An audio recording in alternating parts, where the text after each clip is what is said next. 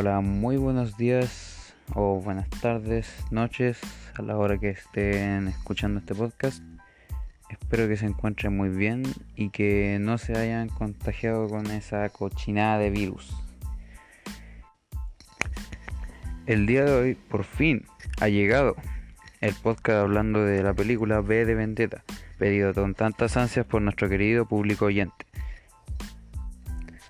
Bueno, comenzando con el primer tema, quisiera hablar sobre el personaje más característico de esta película, que sería B, el personaje con la máscara de Guy Fox. A mi parecer, B es un personaje misterioso, pero no es misterioso porque él quiera esconder su identidad o su rostro, sino porque él no recuerda quién era antes de entrar en el centro de detención. Quizá olvidó su pasado por las experiencias a las que fue sometido, tanto el dolor, la tortura, el encierro, entre otros. Su cuerpo se encuentra completamente quemado, al igual que sus ojos, su cara, todo. No tengo idea cómo puede leer o ver siquiera. Él tiene una personalidad muy caballerosa, tiene modales muy bien marcados, formados. Eh, yo le atribuyo eso a que, mm, bueno, ha leído bastante. En, su guarida se puede ver que tiene bastantes libros, mucho, mucho. Y que su película favorita es una película muy antigua de caballeros españoles.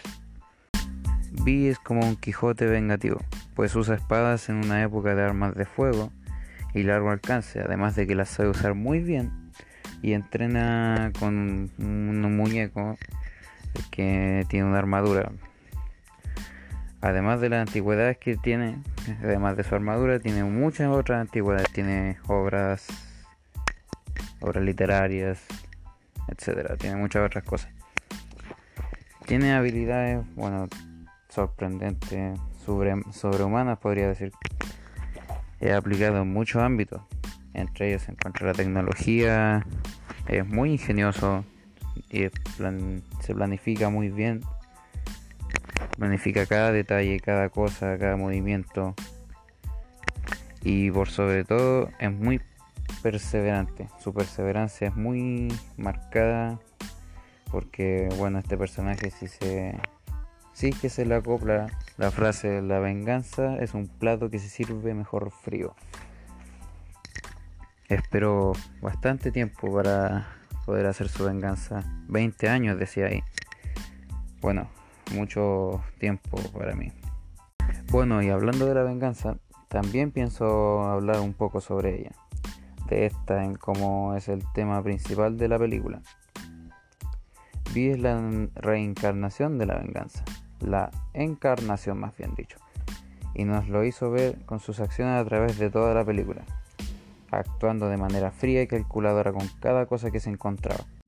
La venganza es un sentimiento que todos hemos tenido alguna vez, pero muchas veces no hemos querido completar ese pensamiento o ese plan que hemos tenido, porque después de que nos hacen daño, sabemos que se nos va a pasar después el enojo. ¿Ustedes han planeado una vez su venganza? Yo no sé. O mejor dicho, ¿ustedes harían lo mismo que hizo Vi?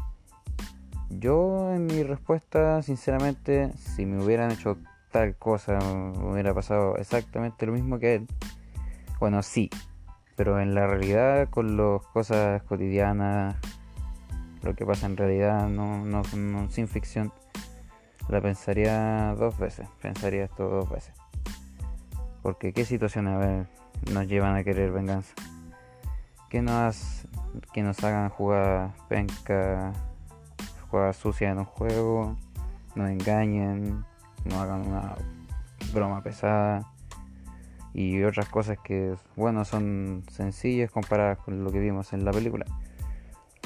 Bueno, yo como dije, pensaría esto antes de hacerlo, ya que no es gran cosa, pero lo pensaría, sí, pasaría por mi cabeza, igual que a todos, porque soy humano también.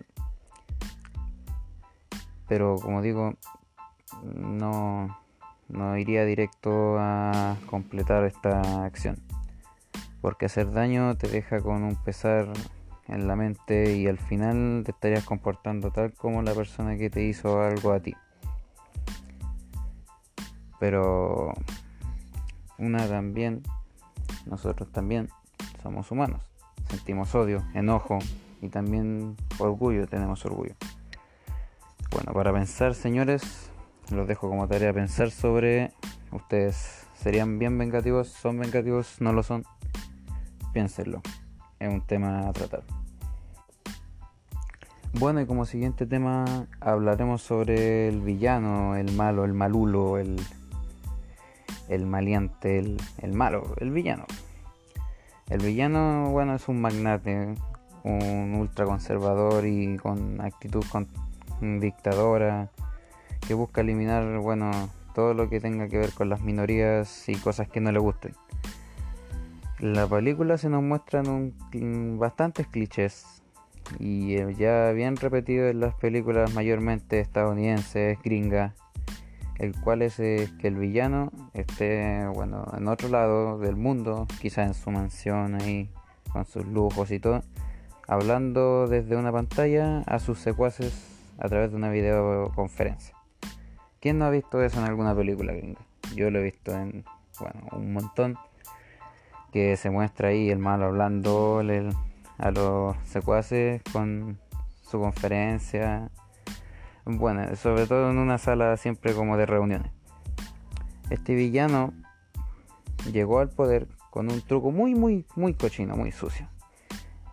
Y no digo que no haya ocurrido en la realidad el ofrecer una solución a un problema que él mismo inició en el país, junto a sus secuaces que eran igual o peores de malos que él.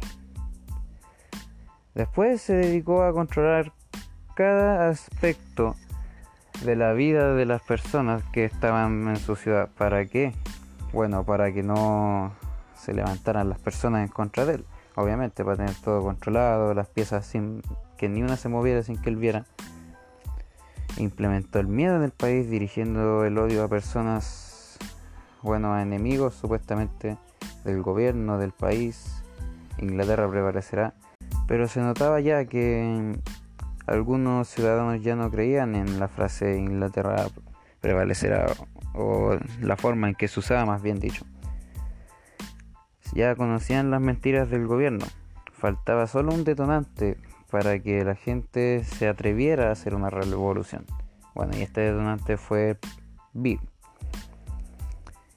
¿Qué más podemos destacar del villano? ¿Qué más puede ser? A ver. Ah, verdad. El, aspecto, la cara que tenía. Tenía una cara de viejo pesado, el viejo. Estos viejos que son terrible pesados. Y tenían los dientes terrible amarillos. Bueno, estar fumando todo el día. ¿Qué más se puede decir? Quizás ni se la los viejos estos. Pero el aspecto obviamente tenía cara de malo, porque era el malo. Cambiando de tema, ¿ustedes esperaban que, que Vi se enamorara de David? Yo, o que sintiera así como aprecio se hayan. Yo al menos esperaba que bueno lo usara y, fuera como una piedra más en el camino, pasarla al lado usarla para su sus fines. Pero no, ocurrió que Vi se sintió acompañado y por sobre todo también se sentía identificado con ella. Pero lamentablemente Vi no podía vivir con ella porque sabía que él estaba lleno de ansias de venganza y que había convertido toda su vida para para poder terminarla, esa venganza suya tan esperada. Lo había convertido a Vi en una máquina que solo sabe ir hacia adelante, un objetivo, un camino, la venganza. Es triste porque, bueno, no triste, sino que penca, que igual Ivy le tomó harto precio a Vi. al final Vi fue un poco terco igual. No sé si a ustedes les pasó, pero yo toda la película que vi, yo pensé que era en Estados Unidos. Sí, escuchaba el Inglaterra prevalecerá y todo, pero mi cerebro hizo caso omiso a ello. Se hizo caso omiso a que era en Reino Unido. Sobre todo los aspectos y las calles, no las podía reconocer tanto. Vi hasta el Big Ben y todo, pero de repente se me pasaba, pensaba que era una película gringa en Estados Unidos. Pero cuando me di cuenta que era Inglaterra, realmente fue cuando salió el cuadro en la casa de Gordon, ese que se decía Good Save the Queen, Dios salva a la reina. Y después cuando un tipo en la tienda con la máscara de Gay Fox gritó anarquía en Reino Unido, que en doblaje se escuchaba así. Anarquía en Reino Unido con una pistola en la mano le apuntaba al tipo que estaba vendiendo porque lo estaba intimidando. Que en inglés sería Anarchy in UK. Ambas, tanto Good of the Queen y Anarchy in UK, son canciones de los Sex Pistols. Son títulos de canciones de los Sex Pistols. Que siento que aparecieron ahí como un cameo, una referencia. No sé si los tipos son de allá también. Siento que quisieron poner una referencia a ellos. Por lo tanto puse esa canción al inicio. Bueno, porque aparece. Sería bueno ponerla, pensé. Aparece en la película.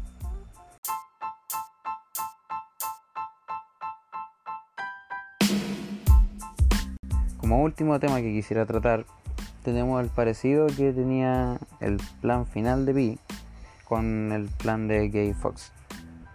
Bueno, no es que fuera un parecido, sino que Vi quiso terminar el trabajo que, que Gay Fox no pudo completar. Hacer estallar el Parlamento británico. Al inicio no supe relacionar, no supe cómo relacionar, más bien, el cómo Vi conoció al personaje de Gay Fox. Finalmente, conforme a pasar la película, veo que en su casa, en su más bien escondite, tenía muchos, muchos libros, muchos libros. Y entre ellos, obviamente, cómo se iba a pasar uno de Fox. Si allá en Inglaterra sea un personaje reconocido por la historia en su patria. Puede ser un personaje como lo ve aquí Bernardo Higgins, Arturo Pratt. Personajes obviamente que se pueden reconocer en cualquier parte. Si le pregunta a algún ciudadano algún transeúnte puede ir allá a preguntar, oiga, ¿usted recuerda o conoce más bien a Gay Fox, qué es su lema, su idea, su pensamiento, qué intentó hacer, cómo murió? Yo creo que le responden, como si aquí le, preguntaran a uno, ¿quién fue Arturo Pratt?